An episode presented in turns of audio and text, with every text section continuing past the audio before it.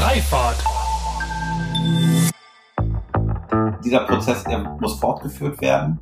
Wir haben ganz viele Städte mit den Bürgern, die da auch natürlich diese Fragen haben, äh, wo man Lösungen aus Hamburg mal übernehmen kann, wo man sie kritisch auch nochmal sich austauschen kann, ob es andere Ideen gibt, vielleicht von Lösungen, die schon existieren so dass man einfach auch Zeit spart. Da ist die Technologie ein Aspekt, aber eben auch die Übertragung von Lösungen in Diskussionen.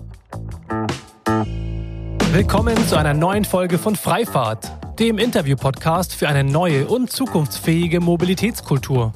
Mein Name ist Sebastian Hofer und hier frage ich mich und meine GesprächspartnerInnen sinnbildlich jede Woche wieder, weshalb es in Holland und Dänemark eigentlich selbstverständlich ist, mit einem Lastenfahrrad unterwegs zu sein und wir hierzulande immer noch kostenlosen Parkraum als Grundrecht verstehen.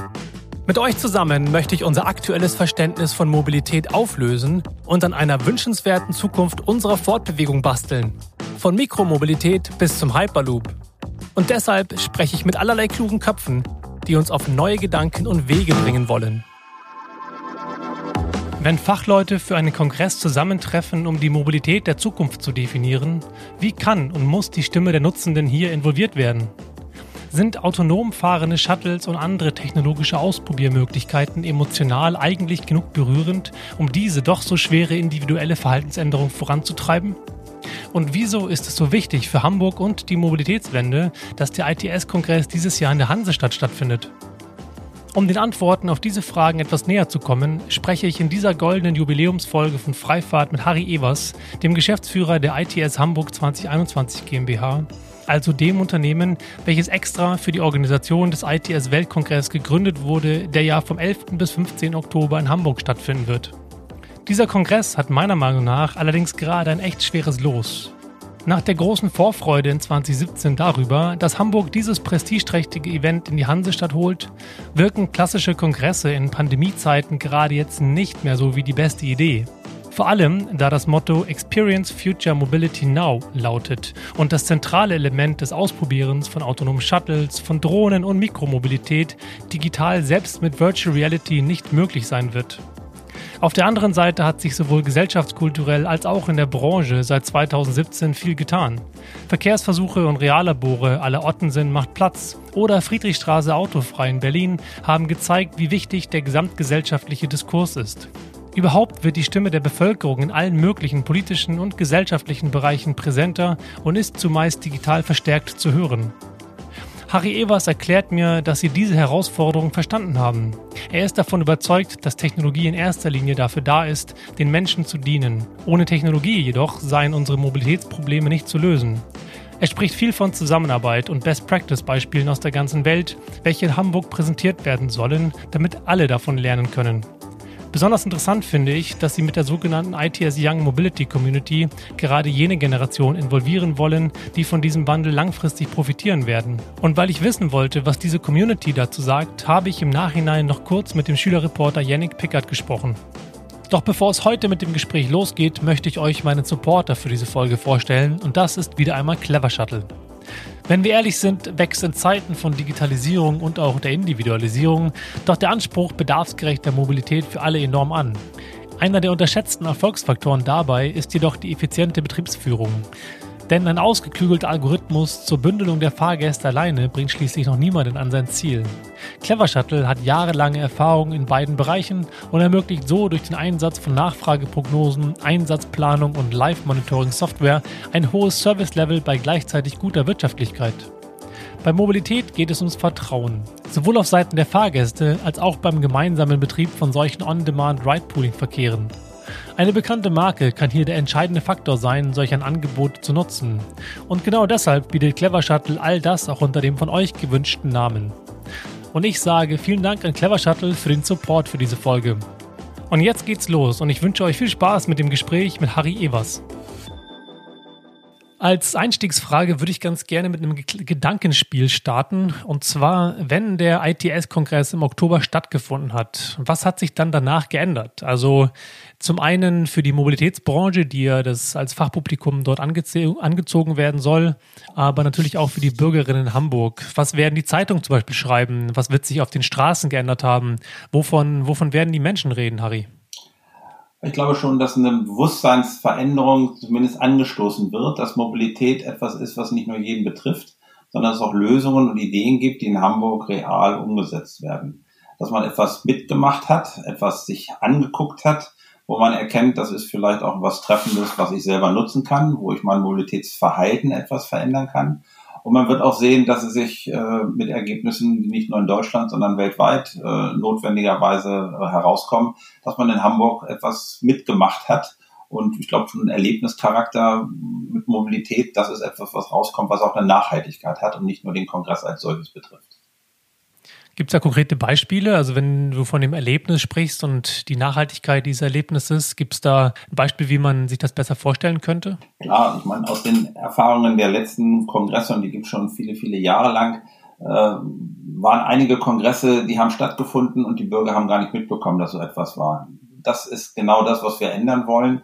Wir wollen schon vor dem Kongress darüber informieren, um ein bisschen Spannung aufzubauen, was man in Hamburg äh, jetzt in den letzten Jahren vorbereitet hat. Ähm, und wir wollen während des Kongresses und auch anschließend die Möglichkeit bieten, dass Bürgerinnen und Bürger mitkommen, dass aber auch Schüler und Studenten mit eingebunden werden, dass Startups sehr intensiv dabei ist, dass es nicht nur ein Fachkongress wird, sondern dass wirklich äh, alle, die dafür Interesse zeigen, äh, mitmachen können. Das bedeutet mitmachen, nicht nur in die Halle kommen und mal zu sehen, was für neue Techniken und, und äh, neue Ideen und Fahrzeuge und Software-Sachen dahinter stehen, sondern dass man mit äh, konkreten Vorführungen von Ergebnissen aus Projekten äh, mitfahren kann, mitgestalten kann, mit äh, auch wirklich mit Moderation äh, sehen kann, was da an neuen Themen aufsetzt. Ähm, und ich glaube, das ist das Entscheidende, dass man ein bisschen hinter die Kulissen guckt erkennt, warum etwas funktioniert, vielleicht auch wo Problemstellungen sind, aber wo auch Lösungen erarbeitet worden sind, die dann zukünftig tatsächlich jeden Tag auch erprobt und erfahren werden können. Das ist der Ansatz, den wir haben und wir haben viele Demo-Touren, so haben wir sie mal genannt. Also Touren, wo man mitfahren kann, wo man erläutert bekommt, was aktuell State of the Art, wie es so schön heißt, ist, äh, wo man aber auch Fragen stellen kann, weil man vielleicht nicht sofort etwas versteht und wir wollen das an dem Bürgertag, an dem Donnerstag während des Kongresses auch so öffentlich äh, durchführen, dass man quasi Vorlesungen für Bürger mit aufsetzt, dass man diese Demo-Aktivitäten auch äh, präsentiert. Und man kann sich im Vorfeld einbuchen, man kann Tickets quasi erwerben, wo man dann wirklich äh, mit diesen Touren mitfahren kann. Hm, jetzt gucke ich mir die Webseite an, aktuell als Bürgerin von Hamburg und muss sagen, dass sie ja doch sehr, sehr nüchtern gestaltet ist und eigentlich sehr auf das Fachpublikum abgezielt ist. Was antwortest du denn äh, Hamburgerinnen aktuell, wenn sie ähm, oder warum sie im Oktober zu dem Kongress gehen sollten? Ja, man muss sehen, Oktober ist hin mit allen Randbedingungen, die man jetzt hat. Gibt es noch andere Prioritäten? Wir wollen natürlich das hochfahren. Und wir werden ab April etwas intensiver äh, natürlich nach außen gehen. Wir sind jemand, wir sind inzwischen eingebunden äh, in diese ganze Infrastruktur, die auch notwendig ist für eine Berichterstattung. Ab April wird das etwas kontinuierlicher laufen. Das ist ein Hochfahrprozess, wo man dann auch sehr konkret von unserer Seite sagen kann, was einen denn direkt erwartet zurzeit haben wir äh, allein aus Hamburger Sicht 35, 40 sehr konkrete Ergebnisse von Projekten, die wir zeigen können. Die bereiten wir gerade vor, die verpacken wir wirklich äh, in Themenbereiche, wo man inhaltlich was sagen kann. Und aktuell haben wir über 40 weitere, 50 weitere Bewerbungen, äh, national, international, von Unternehmen, von Firmen, die in Hamburg ihre eigenen Ideen präsentieren wollen. Das ist zurzeit in der Vorbereitung, das so gut zu verpacken, in Themenbereiche zu ordnen, dass jeder Bürger, der da auch mitmachen möchte, der sich das angucken möchte, genau weiß, was für ihn interessant ist und wo er dann auch sich einbuchen kann. Insofern ist ab April das sicher etwas intensiver zu beobachten und wird dann zum Kongress hinführen und wird in den Inhalten, in den Konkretisierungen und auch in den Möglichkeiten etwas stärker. Und zwar normal über Medienpartner, Zeitungen national, aber auch international aber natürlich auch über äh, Radio, über Berichterstattung im Fernsehen. Da sitzen wir intensiv zurzeit auf unsere Themen auf und sind in Abstimmung, wie diese Story, die sich dann langsam entwickelt, auch in Abstimmung mit den Behörden und den Projektverantwortlichen aufgesetzt wird. Ich stelle mir diese Abstimmung ziemlich schwierig vor, vor allem da die Bewerbung ja gemeinschaftlich von der Stadt Hamburg, der BMVI und auch äh, von Ertico gewuppt wurde. Wie kriegt man denn all diese Interessen und auch äh, all die Interessen der BürgerInnen unter einen Hut? Also Ertico hat es sehr positiv aufgenommen, hatte bisher allerdings immer die Schwierigkeit bei den anderen Kongressen, diesen Bezug zum Bürger, zu der Bevölkerung äh, sehr stark hinzubekommen.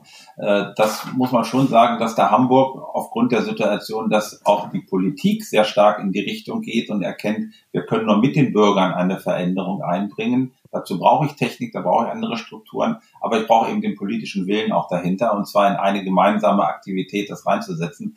Das war in den Jahren davor, auch seitens Ertico natürlich etwas schwieriger. Da muss man eben sehen, Ertico hat eine klare Zieldefinition für sich selber, für die eigene Organisation, wo als Owner von diesem Prozess oder von diesem Projekt oder von dem Kongress natürlich die EU-Kommission stark im Fokus steht, die Industriepartner, die bei Ertico Mitglied sind, das sind die äh, Motivationsbilder, äh, die dahinter stehen.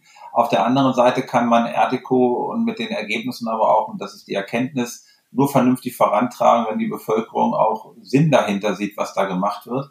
Und deshalb war unser Ziel, nicht nur die Bevölkerung, wie gesagt, als Allgemeines einzubinden, sondern genaue Zielgruppen zu identifizieren. Und das haben wir sehr intensiv vorbereitet und da ist Ertico sehr froh drüber, weil das kann man aus Brüssel, aus der Entfernung heraus nicht realisieren. Man braucht den direkten Bezug.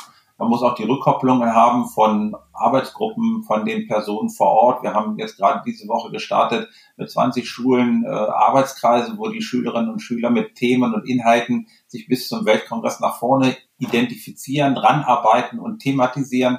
Wir haben in unserem Podcast äh, Schülerinnen und Schüler als Reporter mit eingebunden, einfach um da eine ganz andere äh, Fragestellung auch mal rauszusingen und einen anderen Blick aufzunehmen. Und wir haben unsere gesamte Bewerbung aufgebaut auf einem jungen Mädchen, äh, Riona, die uns seit Jahren jedes Jahr begleitet, mit 14 Jahren gestartet, die wird 18 sein zum Kongress und die hat jedes Jahr auch eine andere Blickrichtung aus der Jugend heraus auf das Thema Mobilität.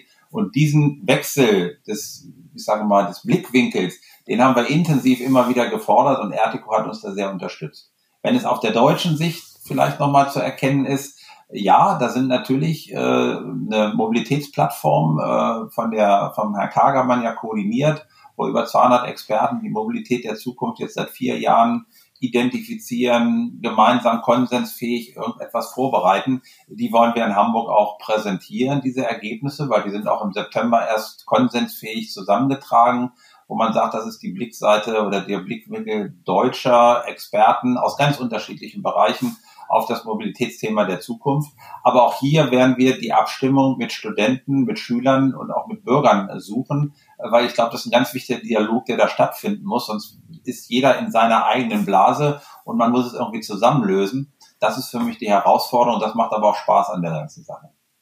Total. Ähm, da würde ich gerne noch mehr darüber lernen, über sowohl diese ITS Young Mobility Community, aber auch diese Abstimmungsprozesse. Ähm, kannst du darüber noch ein bisschen mehr erzählen, bitte? Kann ich gerne. Also wir haben, wie gesagt, jetzt mit den Schülerinnen und Schülern und den Schulen begonnen, wo wir in unterschiedlichen Schwerpunktthemen und Arbeitskreisen Projekte vorbereiten, wie Schüler sich äh, Mobilität zu, äh, zu, zukünftig vorstellen. Äh, wir werden auch das in einen Wettbewerb einfließen lassen und wollen dann natürlich auch in Häkchen die Gewinner zum Weltkongress mit einladen, um dort vor Ort so etwas zu präsentieren. Gibt es da konkrete Challenges oder gibt es da konkrete dann Aufgaben, die ähm, dort gelöst werden müssen oder ist es eher eine Art informatives Format oder wie kann man sich das vorstellen? Nee, es, ist, genau es ist jetzt erstmal, das Format ist gestartet worden, wo sich, wie gesagt, 20 Schulen, 250, 300 Schüler bereit erklärt haben. Das wird jetzt auch begleitet mit, äh, mit Radiobeiträgen erstmal äh, und wir werden das weiter äh, dann kontinuierlich fortführen. Das war jetzt die erste Infoveranstaltung. Es gibt Schwerpunktthemen äh, die von Public Transport, ÖV über alternative Verkehrsformen, äh, eigenes Verhalten, wie man äh, Mobilität zukünftig für sich selber benötigt. Das typische Feld ist ja immer, ich brauche kein Auto mehr, ich nutze ÖV, ich habe das andere Thema. Also da gibt es andere Schwerpunktsetzungen und aus der Sichtweise von Schülerinnen und Schülern ist das eine ganz andere Herangehensweise. Und ich glaube, dieser diese Fragestellung oder die Notwendigkeit, die CO2-Reduzierung hinzubekommen, geht nur mit den Leuten. Das geht, das geht nicht durch Vorgabe der Politik. Das wird ein Witz sein. Das sehe ich heute bei Corona genauso. Wer sich heute mit Regeln beschäftigt und die Politik soll Regeln vorgeben und keiner hält sich dran, das brauchen wir nicht aufzusetzen. Und genau das Gleiche wird es auch sein, wenn ich das Thema mit Mobilität sehe, ist immer noch ein Riesenanteil, 20, 30 Prozent, wo Mobilität und Mobilitätsverursachen ähm, äh, CO2 Themen da hochkommen, da muss ich selber was verändern und das geht nur mit einer Einsicht, mit einer Motivation, wo ich selber für mich davon überzeugt bin, das muss passieren. Und dann fragt man eher, die Politik könnte unterstützen und man fragt die Technik, gibt es da nicht etwas, was wir machen können. Insofern ist dieser offene Dialog ganz wichtig. Äh, und bisher war es sehr stark technikorientiert und äh, die Industrie hat was angeboten, wo sie gehofft hat, das ist attraktiv. Das muss sicher notwendig sein mit Basistechnologien, mit Grundtechnologien, ob das 5G ist mit einer Kommunikation, ob das das Thema autonomes Fahren ist oder jetzt das Thema äh, eine, eine Basisinformation mit Elektromobilität aufzusetzen. Aber das sind eigentlich nur immer die einzelnen Schlüsselkomponenten, die nachher in einem Gesamtbild kommen müssen. Und das ist nachher eine gesellschaftliche Aufgabe und Herausforderung. Also da sehe ich, glaube ich, ganz viel, dass die Schülerinnen und Schüler dabei sind. Auf der anderen Seite haben wir mit der Wissenschaft sehr intensiv auch gesprochen. Die werden auch mit einem eigenen Stand vertreten sein, wo wir hier auch Wettbewerbe haben, Ideenfindungen hatten. Wir haben schon Studenten mitgenommen nach Singapur, wo untereinander aus Asien-Pazifik-Regionen und äh, aus der, dem Bereich äh, USA gemeinsame Ideen, äh, Use Cases, Technologiefragestellungen erarbeitet worden sind. Und das kommt dann letztendlich immer aus der Region auch heraus. Was hat die Region vielleicht für eine Frage? Und da merkt man dann auch wieder, dass es keine technische Fragestellung ist, sondern die einzelnen Regionen haben andere gesellschaftliche, ich sag mal, Herausforderungen oder auch äh, Befindlichkeiten oder Möglichkeiten, was man tut. Darum geht's. Ich muss gestehen, ich habe noch nicht so richtig verstanden, wie genau BürgerInnen jetzt in die Gestaltung der Mobilitätswende im Rahmen des Kongresses eingebunden werden. Ähm, habe ich das richtig verstanden, dass es da irgendwelche partizipativen Prozesse geben soll? Ja, auf jeden Fall. Also erstmal die Einladung an Bürgerinnen und Bürger zu kommen, zu gucken, mitzumachen, Fragen zu stellen, für die, die Interesse haben dazu. Äh, wenn man, und das haben wir da gesagt, ab mittags, weil da ist dann die Zeit, äh, glaube ich, besser. Wir werden diesen Kongress an dem Donnerstag öffnen, wo man sich auch mit Tickets versorgen kann, ohne dass es extra was kostet. Wir werden dort eine Art äh, Podium aufsetzen, wo man mit Vorlesungen, mit Fachvorträgen, mit Ideen äh, über die äh, über den Kongress berichtet, aber auch bestimmte Fragestellungen vorbereitet, die interessant sind. Ich glaube, die dann auch aktuell interessant sein müssen. Und äh, kann man das dann aber anschließend natürlich auch begleiten, indem man ganz konkret äh, diese Demonstration-Touren oder die Demo-Touren mitmacht, indem man sich vor Ort anguckt, welche Lösungen werden von der Industrie angeboten um das dann wieder zusammenzubringen, gibt das eventuell eine weitere Anwendung, eine Lösung, eine Idee, die in Hamburg, aber eben auch darüber hinaus woanders verfügbar ist. Wir können es uns nicht leisten, ähm, in jeder Stadt, in jeder Region die gleichen Erfahrungen von vornherein bis hinten wieder durch, parallel, immer wieder mit allen Fehlern neu zu machen. Insofern glaube ich schon, dass es eine Herausforderung ist, wenn Hamburg sich seit vielen Jahren äh, schon ja dem Thema gestellt hat und noch weiter äh, stellen wird dieser Prozess, der muss fortgeführt werden. Wir haben ganz viele Städte mit den Bürgern, die da auch natürlich diese Fragen haben, äh, wo man Lösungen aus Hamburg mal übernehmen kann, wo man sie kritisch auch nochmal sich austauschen kann, ob es andere Ideen gibt, vielleicht von Lösungen, die schon existieren, so dass man einfach auch Zeit spart bei der Lösung, äh, Verkehrsprobleme, neue Ideen aufzusetzen, neue Prozesse aufzusetzen, da ist die Technologie ein Aspekt, aber eben auch die Übertragung von Lösungen in Diskussionen. Deshalb werden die Bürgerinnen und Bürger ihre Fragen stellen müssen und auch Ideen mit einbringen müssen in Diskussionen. Und wir wollen das natürlich auch kommunizieren. Ähm, nicht nur über Radio, sondern auch über Fernsehen, über Berichterstattung. Und dieser Prozess wird auch weitergehen. Mein Herr Terx äh, hat jetzt eine klare Ansage auch im Behördentitel ja drin. Äh, Verkehr und Mobilitätswende, äh, sprich eine sehr aktive Bezeichnung äh, für etwas, was als Aufgabe vor einem liegt. Und das ist ja mit so einem Kongress nicht abgetan. Das ist ein Meilenstein, wo man nochmal öffentlichkeitswirksam und Ideeninhalte aufsetzt. Aber dieser Prozess wird weitergehen und muss verstetigt werden. Hier muss ich mal kurz eine Pause machen, denn geht es euch auch so, dass es irgendwie komisch ist, dass zwei mittelalte Männer über diese Young Mobility Community sprechen und darüber, wie sehr sie in diesen Kongress eingebunden werden, wenn man sie auch direkt dazu fragen könnte? Mir ging es jedenfalls so und deshalb hört ihr, wie im Intro angekündigt, jetzt als kleinen Einschub dieses kurze Gespräch mit Yannick Pickert.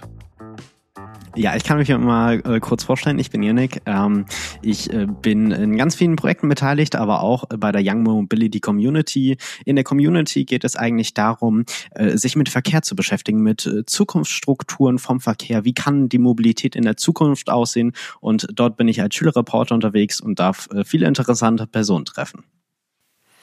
Ähm, diese Young Mobility Community, von der du gesprochen hast, lass doch mal ein bisschen reingehen. Was ist das ganz genau? Es ist ja, also ich habe die entdeckt in der Recherche zu dem Thema und ähm, Harry Evers hat das ja auch im Gespräch schon erwähnt, worum es sich da so grob dreht. Es gibt jetzt auf Instagram einen Kanal, bei dem verschiedene Informationen geteilt werden, Aktivitäten, die eine oder andere Person kommt da zur Sprache. Was ist das ganz genau? Ist das ein Kommunikationskanal? Ist das irgendwie eine Art äh, WhatsApp-Gruppe? Ist das, trefft ihr euch regelmäßig? Also wie kann man sich das genau vorstellen? Also da muss ich ein bisschen ausholen. Also es ist tatsächlich so, ähm, dass wir so eine Community sind, bedeutet, wir treffen uns in Corona-Zeiten auch digital zusammen ähm, und wir besprechen zum einen Themen, aber wir dürfen auch äh, interessante Personen kennenlernen. Äh, zum Beispiel, wenn es ein neues Verkehrsmittel in Hamburg gibt. Beispielsweise gab es letztens einen Test von einem autonomen äh, Auto, was einparken konnte. Da war auch ein Mitglied von uns. Ähm, das wird uns weitergegeben, dass wir das doch gerne mal testen können. Oder wir produzieren auch einfach was für. Ein Instagram Reel habe ich beispielsweise auch schon gemacht. Äh, ja, und es ist, es handelt sich eigentlich alles um das Thema Mobilität, aber aus verschiedenen Sichtweisen und wir können halt ganz viele interessante und coole Menschen treffen. Und wie viel seid ihr jetzt aktuell? Das ist, ähm, ich würde so roundabout äh, acht bis zehn Leute, glaube ich, sind wir. Das kann sich aber immer mal wieder natürlich ändern, je nachdem, ob jemand dazukommt, äh, äh, weggeht oder so weiter. Ich meine, Lebenssituationen ändern sich besonders in unserem Alter ja immer mal wieder. Ja, genau. Besonders in unserem Alter. Wie alt bist du jetzt? Ich bin 18 Jahre alt. Okay, das heißt, Führerschein steht äh, vor dir und die große Frage eines privaten Autos. Wie sieht da deine Situation aus? Also ich denke, ähm, Auto muss auf jeden Fall sein, da ich weiter, außerhalb wohne und nicht direkt im Hamburger Stadtgebiet. Und äh, dementsprechend äh, gibt es eigentlich keine andere Möglichkeit, außer einen Führerschein zu haben und dann letztendlich auch ein Auto. Ich werde mal sehen, wie sich das dann in Zukunft entwickelt, ob ich mir selbst ein Auto kaufe oder vielleicht das von den Eltern auch nutzen kann. Wenn du sagst, ähm, das Auto dazugehört für dich, weil du außerhalb von Hamburg lebst, da würde mich mal interessieren, was es so Alternativen gibt und warum du tatsächlich das Auto, so wie ich dich verstehe, als oberstes Mobilitätsmittel für dich äh, definierst. Also dazu kann man sagen, äh, letztendlich gibt es bei mir zwar Buslinien, die fahren aber teilweise nur alle Stunde oder in den Hauptverkehrszeiten alle Viertelstunde mal, aber das sind nur über zwei Stunden, dann vielleicht nochmal einen Halbstundentakt. Das ist für mich einfach zu wenig, besonders wenn ich dann Bahn äh, treffen muss, weil das Problem ist, dass ich dann äh, natürlich alles abgetaktet sein muss. Wenn ich mit dem Bus zur Bahn fahre, zum nächsten Bahnhof, dann muss natürlich auch dann die Bahn fahren und das ist leider bei uns nicht der Fall und dementsprechend habe ich keine Lust bei, im Winter bei minus 10 Grad irgendwie äh, ja, für eine Dreiviertelstunde da zu stehen und auf die Bahn zu warten. Dann kommen wir doch mal zu dem Begriff oder dem, der Definition des Begriffs. Wenn du von Mobilität hörst und du bist jetzt in dieser Community und arbeitest dort daran, irgendwie ähm, sagst du, triffst interessante Menschen und ähm, beschäftigst dich mit, ähm, mit innovativen Projekten wie dem autonomen Fahren beispielsweise. Was heißt denn für dich Mobilität? Wenn du diesen Begriff in der Zeitung liest oder vielleicht bevor du zu dieser Community kamst, was hast du mit diesem Begriff äh, assoziiert?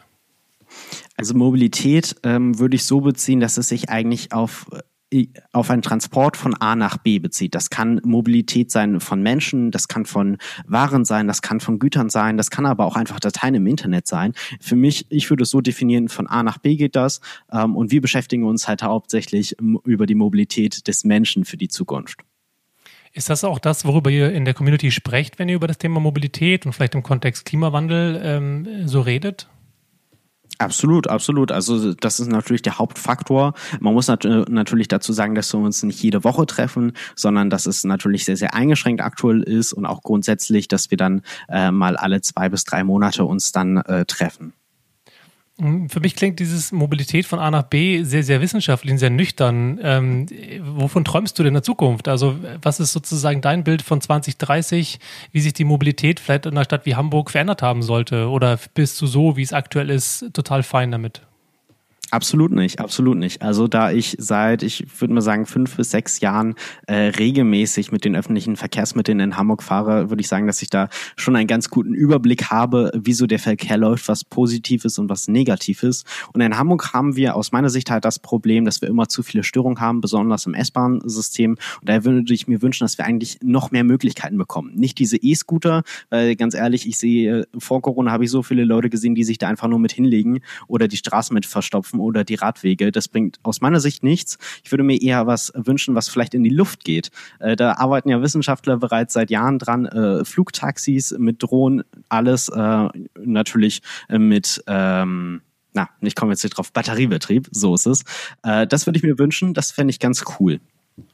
Okay, das heißt, ähm, ähm, wenn du jetzt davon sprichst, dass du das cool finden würdest, gibt es ja, oder so verstehe ich das zumindest, ist ja die Idee von der ITS Young Mobility Community, dass ihr euch eben mit ähm, WissenschaftlerInnen und den EntscheiderInnen in, diesem, in dieser Branche auf Augenhöhe treffen könnt. Wie findet denn dieser Austausch statt? Hast du diese, diesen Wunsch schon mal irgendwo geäußert und wenn ja, wie kam der an? Absolut, absolut. Also wir können immer Vorschläge machen, was wir gerne machen möchten äh, und welche Pro Projekte uns zum Beispiel interessieren. Je nachdem, ob das dann äh, gerade aktuell passt, äh, kann das natürlich realisiert werden. Äh, beispielsweise können wir dann auch ziemlich hohe Personen treffen, was auch immer mal wieder der Wunsch war. Das haben wir angeäußert, dass wir gerne noch mit äh, Personen sprechen würden, die sehr, sehr ähm, hoch positioniert sind im Verkehrssektor, sei es zum Beispiel der Verkehrsminister, also der Bundesminister für Verkehr in Deutschland. Äh, da hat jemand äh, diesen auch getroffen und dementsprechend ist, wird, werden unsere Wünsche schon umgesetzt. Und Treffen heißt in dem Fall, jetzt gibt es ja diesen Podcast, wo ihr auch als Reporter dort mit beteiligt seid, oder was meinst du mit Treffen? Genau, genau. genau. Wann hast du oder wann habt ihr Andreas Scheuer getroffen? Äh, das war digital. Ähm, das hat meines Erachtens, glaube ich, Emma gemacht äh, von der Young Mobility Community. Ich hatte jetzt auch letztens ein Interview mit einer Person, ähm, aber ich weiß noch gar nicht, ob das überhaupt online ist. Dementsprechend kann ich da jetzt noch nichts zu sagen. Okay, und ist das für dich, wenn du dann diese, wie du sagst, hohen Personen im Verkehrsbereich triffst, ist das so, dass du nachher, also wie, wie, was macht das mit dir? Denkst du dir, wow, cool, jetzt habe ich endlich mal die Gelegenheit gehabt, ähm, diese Person zu treffen? Hast du das Gefühl, dass das, was du sagst, auch ernst genommen wird? Oder hast du Befürchtungen, dass es vielleicht eh nachher wieder vergessen wird, weil du ja nur ein 18-jähriger Schüler irgendwo aus der Nähe von Hamburg bist? Wie, wie ist das für dich? Also ich glaube, da muss man einfach so rangehen, dass man das als Chance nutzen kann, auch äh, sicherlich auch für seine eigene Zukunft einfach, wenn man äh, so viele coole Kontakte hat. Äh, und ich denke schon, dass es etwas bewegt, vor allem wenn man mit Leuten persönlich spricht. Wenn es nicht so ist, okay, ich gehe jetzt über die Presseabteilung und dann hole ich mir ein schriftliches Interview, sondern ich kann die Person direkt fragen. Meistens bin ich mit den Personen immer irgendwie per Du schon direkt. Und das ist natürlich super cool, weil man dann darüber berichten kann. Schrägstrich, man kann auch sehr, sehr viel erfahren zu Hintergrundwissen. Wenn ich mir die Frage stelle, hey, warum kommt eine Bahn immer so spät oder warum ist sie schlecht abgetaktet? Da kann man die Leute einfach direkt mal fragen und bekommt dann auch einfach Informationen, die man vielleicht sonst gar nicht so bekommen hätte. Und gibt es Situationen, bei denen ihr euch mal nicht einig wart oder bei denen du vielleicht die Antwort, die du gerne gehabt hättest, nicht bekommen hast? Mm, also ich denke, so eine direkte Situation gab es bisher nicht. Es ist natürlich klar, äh, dass bei kritischen Fragen Menschen vielleicht ein bisschen ausweichen. Das kann natürlich sein. Das ist äh, erlebt jeder eigentlich mal in seinem Leben. Das ist aber mal so.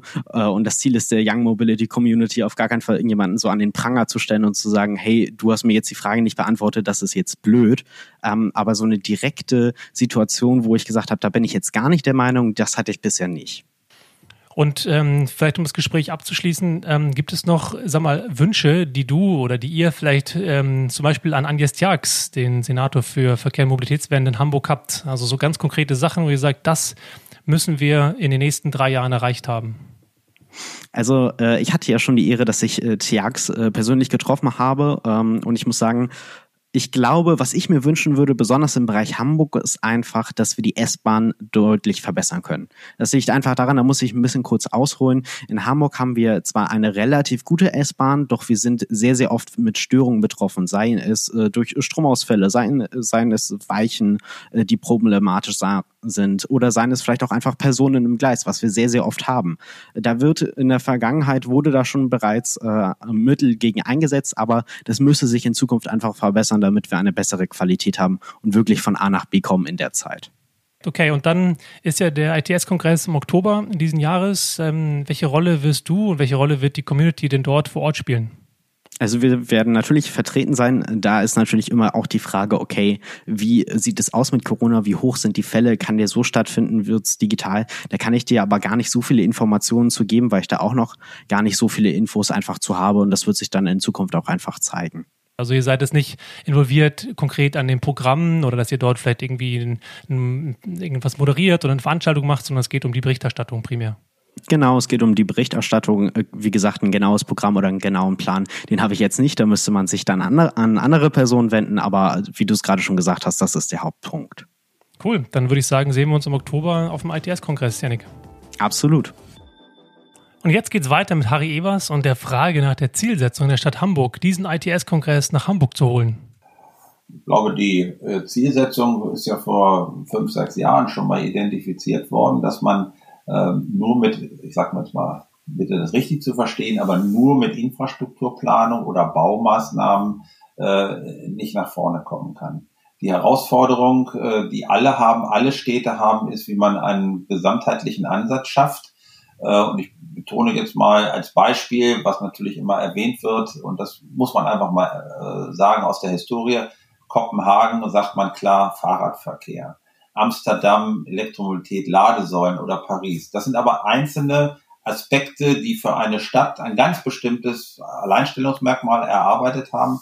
Und genau das möchte Hamburg nicht. Da ist eher ein holistischer Ansatz gefragt, wo man alle Bereiche in einer vernünftigen Verknüpfung hat. Und die Lage Hamburgs, dass man sagt, ich habe diese Mikromobilität, ich habe ein starkes ÖV-Netz, ich habe aber die Vermischung zwischen Wirtschaftsverkehr und normalem Verkehr, der auf den Autobahnen direkt in die Stadt reingeht, ohne dass ich einen Autobahnring habe. Und ich muss trotzdem ein, ein operativ hocheffizientes Gesamtverkehrssystem etablieren. Das hat dazu geführt, dass man überall gucken muss, wo kann man etwas verbessern.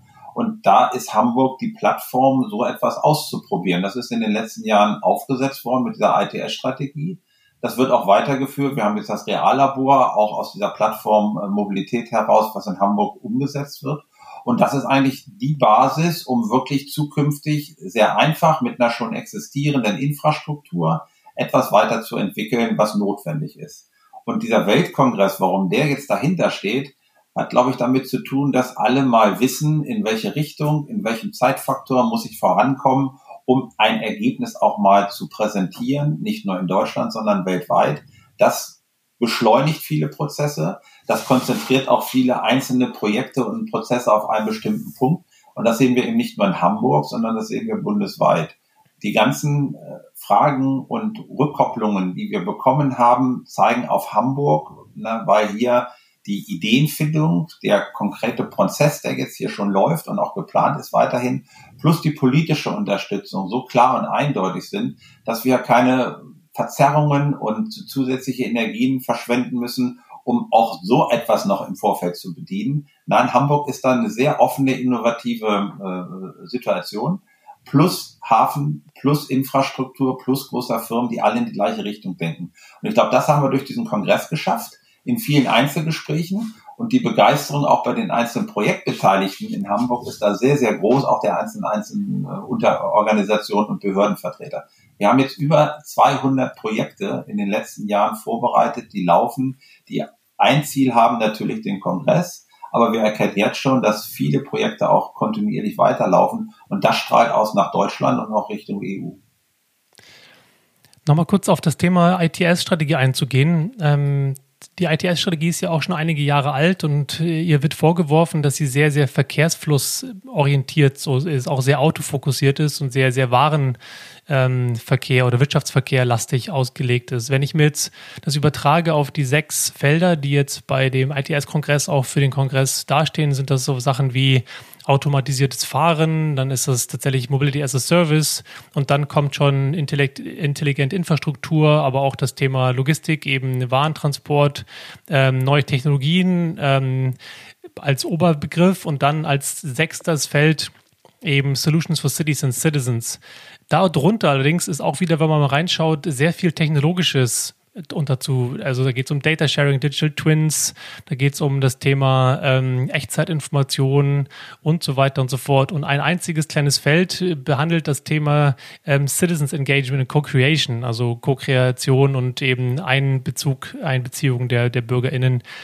Ähm, ich wage mal die steile These, dass sozusagen die Idee der Stadt Hamburg und auch von Senator Tjax, der ja durchaus ähm, natürlich ähm, das menschliche Maß und den, den, ähm, die, die Perspektive der BürgerInnen ähm, hat und haben muss, ähm, da ist, aber so die Art und Weise, wie so der Kongress sich darstellt, schon extrem technologisch aufgeladen ist. Also mir fehlt da noch so ein bisschen so die Verbindung aus der Notwendigkeit, Infrastruktur aufzubauen und auch der Notwendigkeit, Technologie zu verproben und Demo-Cases darzustellen, dann doch aber mit ja eben diesem menschlichen Maß, mit der Frage, was ist eigentlich lebenswerter Raum, was ist lebenswerte Mobilität? Wie wollt ihr das äh, zusammenbringen in dem, in dem Kongress? Ist, oder ist es vielleicht sogar nicht möglich, dieses fachspezifische, technologische dann doch mit dem äh, menschlichen Maß, mit dem, dem Blick auf die BürgerInnen zu, zusammenzubringen?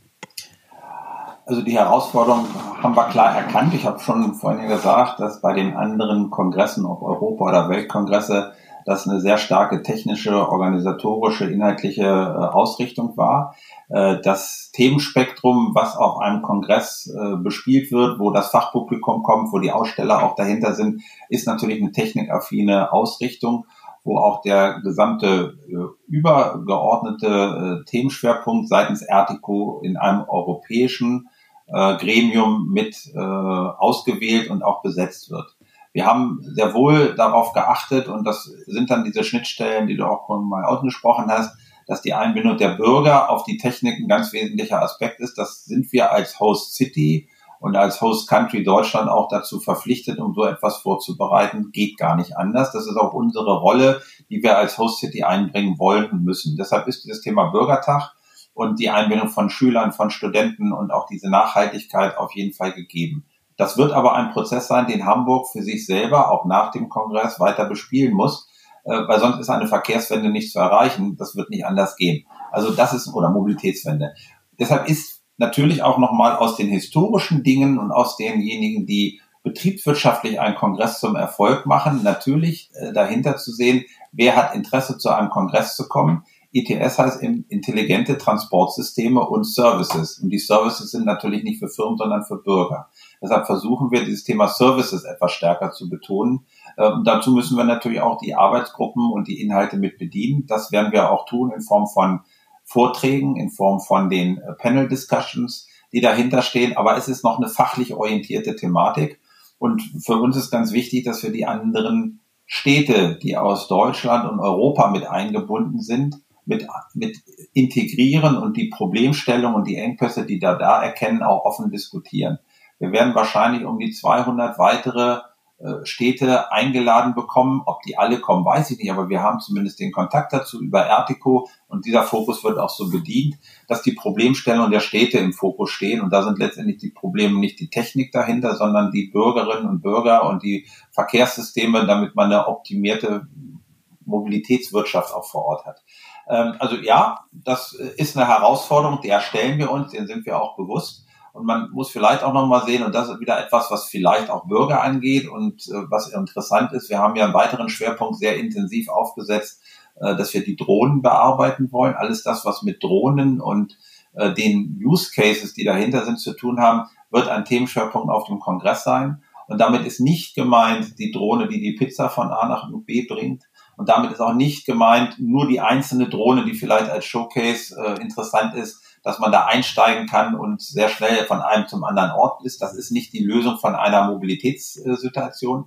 Aber wir haben sehr viele Informationen, die umweltorientiert, CO2 reduziert, weitere Daten, Informationen generieren können. Unter Beachtung, wie das immer so heißt, des Datenschutzes, die aber das Thema Sicherheit erhöhen und die das Thema in Schadensfällen oder in, in Notfällen mit solchen Drohneneinsätzen etwas ergänzen. Also da, wo Use Cases Drohnen als Technologieansatz, als neue Idee mit ein, einhergehen mit Use Cases, wo einfach Umweltschutz oder Bürgersicherheit dahinter steht. Da wollen wir einen Fokus setzen und das wird ein Riesenthema werden. Da ist die Weltbank mit dabei, es kommt äh, das African Drone Forum, was im letzten Jahr stattgefunden hat, wo das Thema Medikamententransport über die Fläche mit dahinter steht, mit hohen Ansätzen dabei. Äh, die HALA, die HPA sind mit eingebunden, was kann man auf solchen Betriebsgeländen machen. Und ich glaube, da wird etwas möglich sein oder den Medikamententransport oder Gewebetransport innerhalb der Stadt, wo auch die Bürgerinnen und Bürger erkennen, mit so einer Technologie habe ich eine Verbesserung der Lebensqualität. Ähm, und das ist, glaube ich, auch etwas, was man offen zeigen kann, was auch Interesse zeigt, weil mit Drohnen möchte jeder irgendwie auch mal umgegangen haben. Da kann man sich was drunter vorstellen. Man muss es nur vernünftig reinbringen. Naja, ob Drohnen wirklich so positiv gesehen werden, da bin ich mir ehrlich gesagt nicht ganz so sicher. Aber gut, ähm, vielleicht kommen wir zum nächsten Thema, denn wir haben ja schon über die politische Zielsetzung und auch über die ITS Young Community gesprochen. Ähm, die Zielgruppe des Kongresses sind ja primär EntscheiderInnen aus den verschiedensten Bereichen dieser Branche. Wie genau findet denn jetzt diese Zusammenführung all dieser Positionen und Interessen auf dem Kongress statt? Gerade die in Entscheiderpositionen mit können eine Veränderung ihrer eigenen Bewusstseinssituation oder eigenen Meinung auch dazu natürlich äh, einsetzen, um äh, als Multiplikatoren äh, mit, zu, äh, mit zu gelten. Äh, sprich, wenn wir in Fachdiskussionen sind, geht es ja nicht immer nur darum, dass man ein technisches Problem oder ein neues Projekt identifiziert, sondern es geht auch darum, wie man eine Idee, die man hat, als gute Lösung hat und wie kann man denn das auch wirklich umsetzen und auch anderen weitergeben.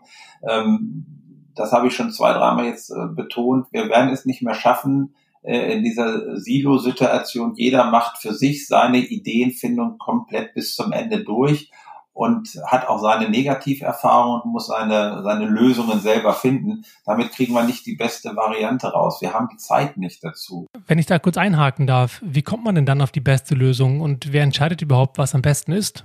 Ich drücke, ich drücke da immer wieder auf das Thema Zeit, Zeit, Zeit. Man kriegt mit Kooperationen unterschiedlicher Art sehr viel bessere Lösungen hin und kann dann diese Ideen auch anderen übergeben, die teilweise gar nicht in der Lage sind, als Nutzer oder als Anwender äh, so etwas mit zu realisieren. Wir haben in Hamburg sehr viel Geld und sehr viel Zeit und sehr viel Aufwand äh, und auch einen politischen Hintergrund, äh, dass wir jetzt diese, diese Plattform in Hamburg etabliert haben, wo alle auch wissen, was möglich und machbar ist. Und ich würde es gut finden, wenn wir andere Städte einladen, ihre Themen, ihre Ideen eben auch mit zu präsentieren. Äh, nicht nur die Probleme, sondern auch ihre Lösungen. Da kann auch Hamburg ganz viel nach wie vor natürlich lernen. Und da ist Hamburg, glaube ich, gut aufgestellt durch diese Internationalisierung, nicht nur über die Vernetzung in den anderen Häfen, in den anderen Hafenbereichen, um das Thema Logistik mal zu sehen, sondern eben auch, wenn man das im, im äh, Fokus sieht, in Deutschland und auch international. Sind in vielen Projekten äh, dabei, äh, mit anderen Städten in Abstimmung zu sein. Äh, ich sage jetzt nur mal Zürich, ich sage Wien, äh, Amsterdam, Kopenhagen, Helsinki. Äh, das sind Städte und Lissabon, das sind Städte, die haben ihre Probleme. Die haben aber auch Lösungen, Lösungsansätze, die natürlich manchmal auf der ich sag mal, gesellschaftspolitischen Rahmenbedingungen und der politischen Rahmenbedingungen anders auch möglich sind. Aber äh, man kann schon sehr intensiv darauf aufsetzen und man spart Zeit. Und das macht Spaß. Ähm, okay. Ähm, ich würde noch mal kurz einen kleinen Break machen wollen und ein kleines Spiel spielen, und zwar das Entweder-Oder-Spiel, das ich ganz gerne mit meinen Gästen spiele, was ähm, folgendermaßen funktioniert. Ich lese immer zwei Begriffspaare vor und dann äh, sind circa 20 heute und ähm, du darfst dir ruckzuck eins von den beiden aussuchen. Du darfst einmal weiter sagen und ähm, das war's eigentlich auch schon. Bist du bereit? Klar. Also Fahrrad oder E-Scooter? Fahrrad. Lastenrad oder E-Auto? Lastenrad. Auto oder kein Auto? Auto. U-Bahn oder Taxi? U-Bahn. Besitzen oder teilen? Teilen. Hybrid oder Verbrenner? Hybrid. Free Floating oder Hybrid? Hybrid. Free Floating oder stationsbasiert? Free Floating. Shuttle oder Mitfahrgelegenheit? Mitfahrgelegenheit. Park and Ride oder Mitfahrgelegenheit? Mitfahrgelegenheit. Autonomes Auto oder autonome Bahn? Beides. Das war das der Joker. Ja, okay. Fahrverbote oder dynamisches Pricing für Straßenraum? Dynamisches Pricing. Scheuer oder Özdemir? Scheuer. An Hidalgo oder Sadiq Khan? Sadiq Khan. Stadt oder Land? Stadt. Verbote oder Belohnung? Belohnung. Bottom-up oder Top-down? Uh, Top-down. Reden oder machen? Machen. IAA oder Shift Mobility? Shift Mobility. CES oder South by Southwest? CES. OMR oder Demexco? OMR. Super, das war's. Vielen Dank. Interessant, ja. interessant. Ähm, warum hast du Top-Down gesagt und nicht Bottom-Up? Ähm, weil man unter Machen viele Dinge äh, vorgeben muss, unter der Berücksichtigung, dass natürlich äh, Bottom berücksichtigt wird, aber sonst wird es zu lange dauern und wir haben die Zeit nicht.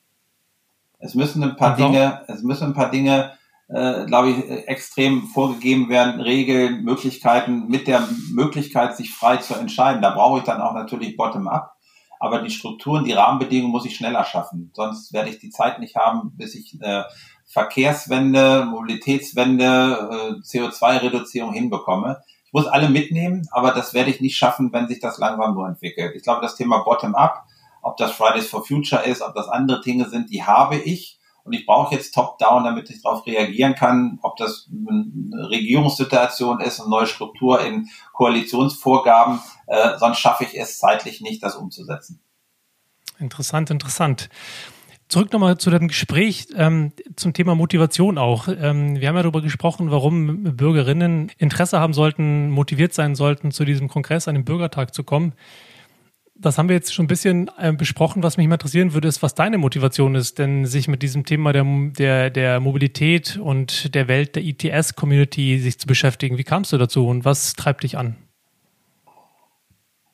Grundsätzlich komme ich von einer Ecke, was den Menschen am ehesten dienlich ist. Ob das Thema GPS sehr stark äh, in meiner beruflichen Werdegangssituation, dass ich mal GPS-Empfänger entwickelt habe, was heute jeder hat, das war vielleicht in der Frühphase eine Ideenfindung schon, wo man sagt, was kann man damit alles anfangen. Und wir haben damals einen, einen Slogan äh, entwickelt äh, unter der GPS-Ägide, der da hieß, äh, wenn man weiß, wo man ist, kann man sein, wo man will. Das war unter der GPS-Schiene etwas und das hat heute eigentlich jeder in seiner Uhr drin, in seinem Navigationssystem drin. Also das ist eine Realität geworden. Ich bin sehr unerschrocken, wenn ich irgendwo hinfahre. Das ist jetzt so etwas, äh, wenn ich weiß, wo ich da bin, dann passt das irgendwie, ich krieg zumindest eine Zielvorgabe. Und das hat mich einfach auch weitergebracht in ganz langen Zeiten ähm, eine Anwendung, und das war die letzte Aktivität, die, glaube ich, international sehr umfassend war, bei der Einführung des europäischen Notrufes eCall.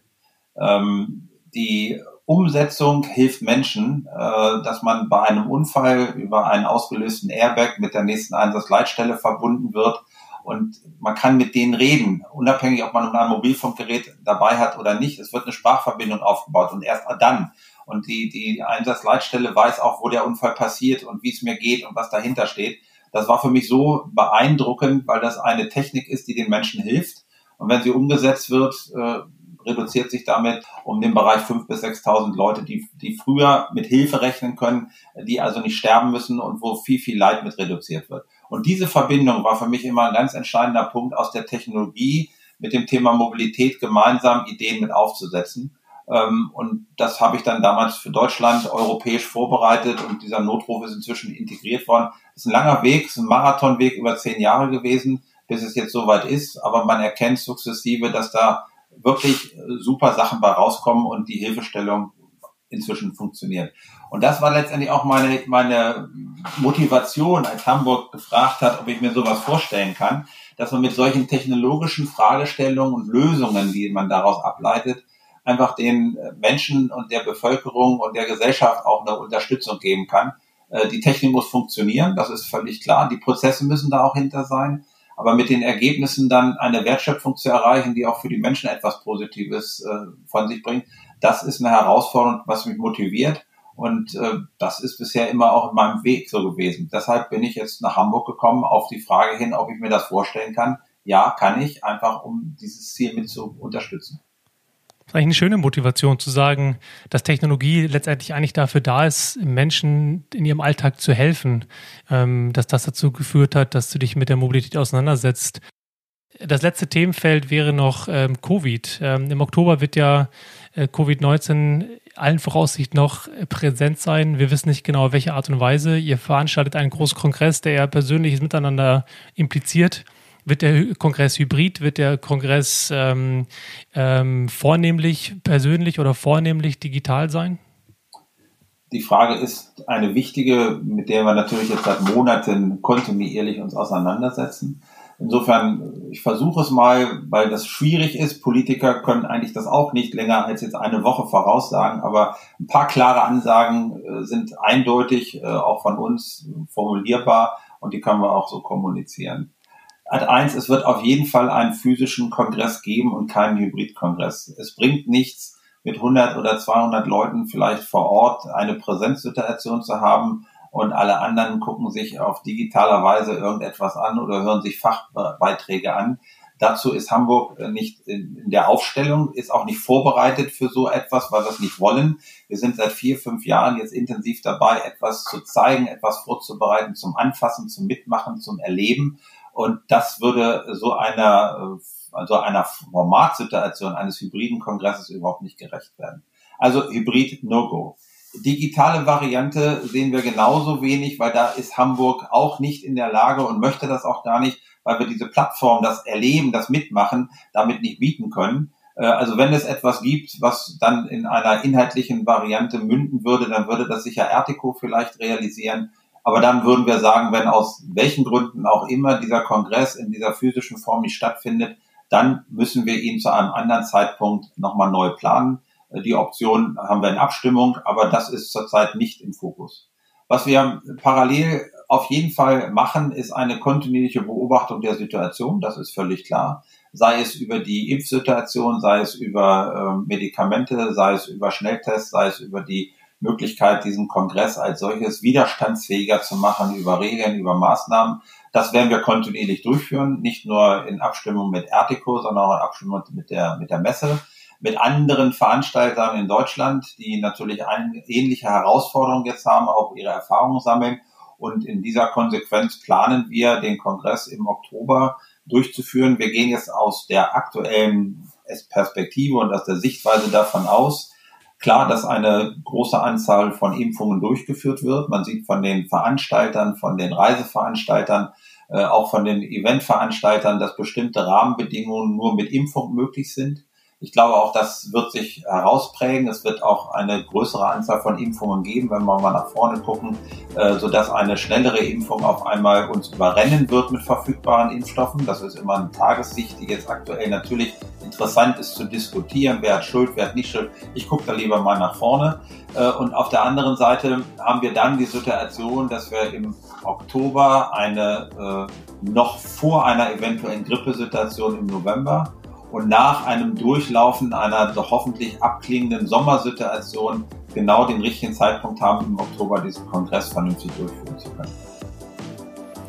Das klingt alles sehr, sehr nachvollziehbar, vor allem unter dem Motto, dass es darum geht, ähm, etwas zu erleben, klingt das tatsächlich sehr, sehr nachvollziehbar. Ich danke dir vielmals für die Zeit. Ich wünsche euch bei der weiteren Planung mit dem äh, menschlichen Fokus, mit der Einbeziehung der, der BürgerInnen äh, viel Erfolg, viel Spaß und bin gespannt und äh, freue mich auf den Kongress im Oktober.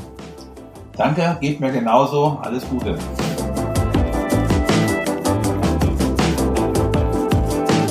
Vielen Dank, dass ihr wieder mal dabei wart. Und mein Dank geht an dieser Stelle außerdem raus an Clever Shuttle für den Support dieser Folge. Und wir hören uns in zwei Wochen wieder. Ich freue mich drauf. Und wenn dir die Folge gefallen hat, dann freue ich mich wie immer natürlich auch über deine Unterstützung. Am einfachsten geht das, wenn du bei Spotify oder in deiner Podcast-App auf Abonnieren klickst und natürlich auch mit ein paar Sternchen und einem Kommentar bei Apple Podcasts. Außerdem freue ich mich, wenn du diesen Podcast fleißig weiterempfiehlst. Wenn du Kontakt aufnehmen möchtest, findest du mich bei LinkedIn, Instagram oder Twitter unter dem Namen Freifahrt. Das war es für heute mit Freifahrt. Mein Name ist Sebastian Hofer und ich freue mich, wenn du in der nächsten Folge wieder reinhörst und sage gute Fahrt und lass die Haare wehen.